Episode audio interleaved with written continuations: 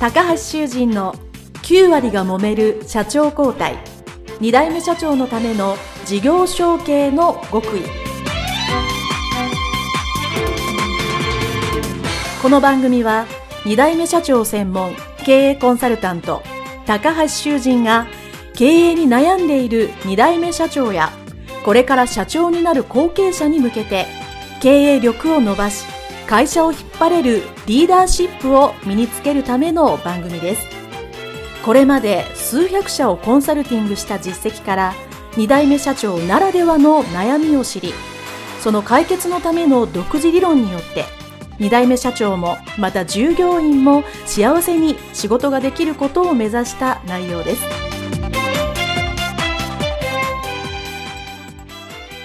皆さん、こんにちは。事業承継コンサルタントの高橋修人です。本日は事業承継後継社長のためのマーケティング、その中でですね、高付加価値、そして単価をアップするというお話をさせていただきたいと思います。えー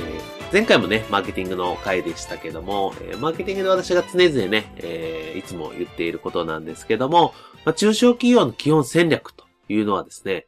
品質の高いものを少量でもいいので、その分、高単価、高付加価値で売るっていうのが大前提の戦略です。まあ、なぜならですね、中小企業のライバルが大企業、まあ、反対側がライバルとするとですね、大企業は、まあ、価値が、まあ、もちろんいいものはいいんですけども、それを安く大量に売るっていうことで、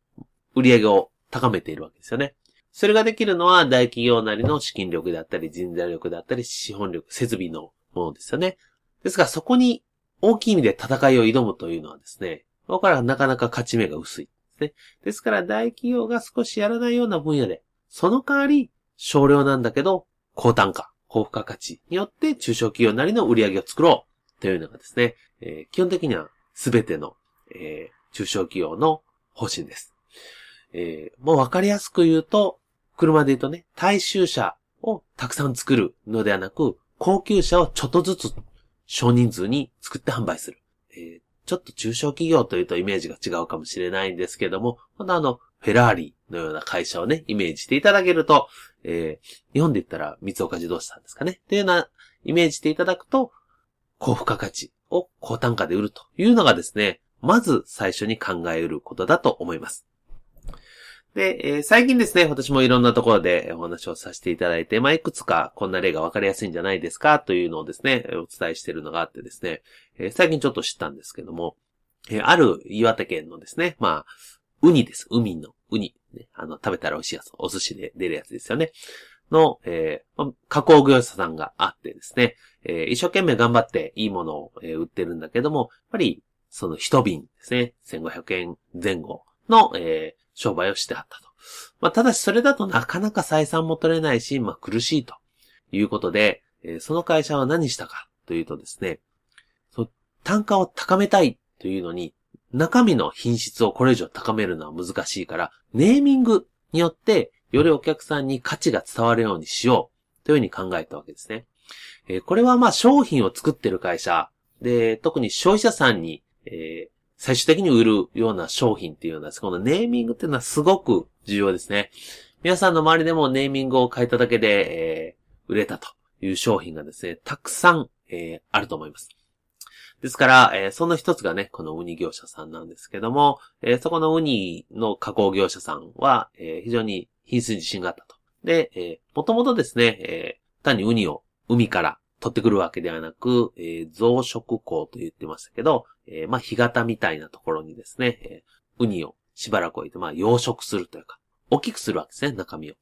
そうすることによって、えーより美味しく、そして食べ応えのあるウニを販売してるということだったんですけど、えー最初は〇〇さんのウニってね、瓶に普通に書いてるのであると、まあ、そのようなウニの瓶はですね、えースーパーに行けばいっぱいあるわけですよね。えーどこどこさんがいっぱいあるわけです。そうすると買う方はよくわからないので、まあ皆さんもなんとなくこうかなと思って、えーもう本当に選んでしまうわけですけども、えーこの加工業者さんは、まあそれでは良くないということで、よくよく考えて、まあいろんなチャレンジをされたんだと思うんですけど、最終的に、その海から取ってきたウニがどんどん大きくなる。まあ言ったら牧場みたいなもんだということで、ウニ牧場という名前にして、売り始めたんですね。でもこれ確かにいいネーミングですよね。ウニが、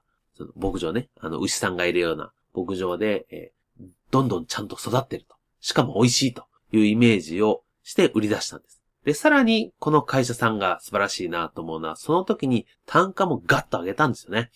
えー、今3000何百円なので、えー、それぐらいの単価で売り始めたと思います。実は単価を倍ぐらいにしてネーミングを変えて、中身も、ま、多少はグレードアップしたと思うんですけど、そんな倍ほどにはなってないと思いますね。でも単価を上げることによって、よりお客様が、あ、これは本当にウニ牧場で価値が高いんだというのをですね、想定させるわけですよね。えー、やっぱり、まず最初に買ってもらうのは、この商品が価値が高いと思わせる、まあ、ネーミングも含めて雰囲気を出さないといけないわけですよね。ですからそこで価格を上げるというのもですね、いい戦略の一つだと思います。えー、ですからね、皆さんの会社も、割と消費者にね、関わるようなお仕事であれば、ネーミングとネーミングに合う価値の金額をつける。そしてもちろん中身のね、価値を高めるというのは、こう方向性として一つやっていただきたいことだと思います。えー、そしてまあもう一つはですね、その売上の、これは特に法人の方ですね、見積もりを出すようなお仕事の方ですね、見積もりの中身を細分化して、どこに価値があるかを明確にするということもですね、こう、最終的に単価を上げることに重要になってきます。えー、よくですね、えー、まあ、これ受注生産の工場とか私もよくあるんですけども、えー、コンサルさせていただいたときに受注生産したら、何々の案件一式みたいな感じですね。もうなんか1行か2行しかないっていう見積もりが、えー、あったりしますよね。まあ、そうするとですね、これ、買う側ですね、発注者側はですね、えー、まあ、どんなことをしてるかよくわからないわけですよね。実際、いや、長く付き合いしてるから分かってもらってますというようなことを言われる、そういうこう、作り手側さんですね。中小企業さんもいるんですけど、いや、分かってるようで分かってないと思うんですよね。ですから、そこの中身をですね、えー、例えば100万の見積もりでもいいですし、500万の見積もりでもいいです。あもちろん30万でもいいですけど、その中身をどれがどんな作業で、どんなものを使って、えー、どれぐらいの時間をかかってっていうのをですね、明確に細分化していくわけですよね。で、そうすると当然、その自分の会社で得意なところであるところはですね、それはまあ安い金額をつけないわけですね。これ、時間単価はなんぼです、みたいなですね、安くつけない。当然、えー、付加価値の低い作業、まあ、もしくは単純に言えば、それこそ外注に出してもいいなと思っている作業であれば、そこは単価を低く設定できるわけですよね。で、品質に関してもいいものを使ったら高い、いい、これだけの材料を使ってます。安いものを使ったこれだけの材料になりますというのは、たくさん書く。たくさん書く。そうするって、その見積もり行った時に一つ一つ、これ見積もりに書いたら説明する義務が派生するので、その場で相手先は聞きますね、必ず。一式だと一式で話はありますけど、例えばそれが2行でなく10行あったら、これはこうです、これはこうです、これはこうですって言いますよね。必ず言わないと、えー、相手もね、あの、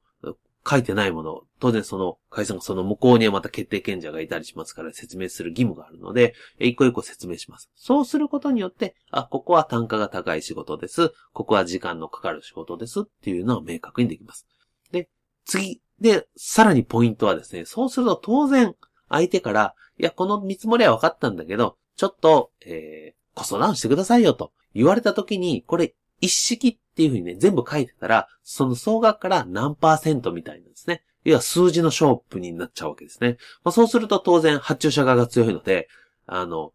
コストダウンを飲まざるを得ないっていうことになりますよね。ところが10行あると、まあ、こことここは、要は自信のある単価の高いとこは譲れないんだけど、まあ、この単価の低いとこだったり、まあ、付加価値の低いとこだったら、じゃあここはやりましょうというふうにですね、その中身の中で、やり取りができるわけですね。なので、そうすることによって、コストダウンの要求があった時にも、譲れるところと譲れないところは明確になります。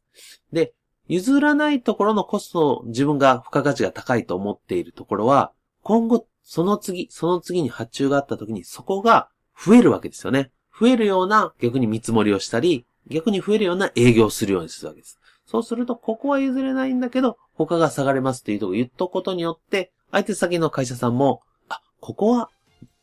あの、削れないんだと。まあ、ここが価値が高いんだっていうのを分かってもらったら、そこにお金を払うわけです。えー、マーケティングの大原則は、相手がここが価値だと思っ、価値、価値がある、非常に価値が高いと思ったところにお金を払うわけなので、いかにここを自分の会社として仕事内容、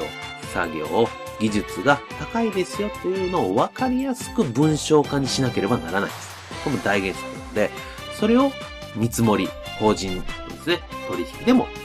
ちゃんと書くと細分化する。で、ここをめんどくさくて意識としてる中小企業が本当に多いんで、これを細分化するっていう作業をぜひね、後継者、後継社長の皆さんにはやっていただいて、そしてマーケティングにつなげていただきたいと思います。それでは、えー、今回はこれまでにしたいと思います。ありがとうございました。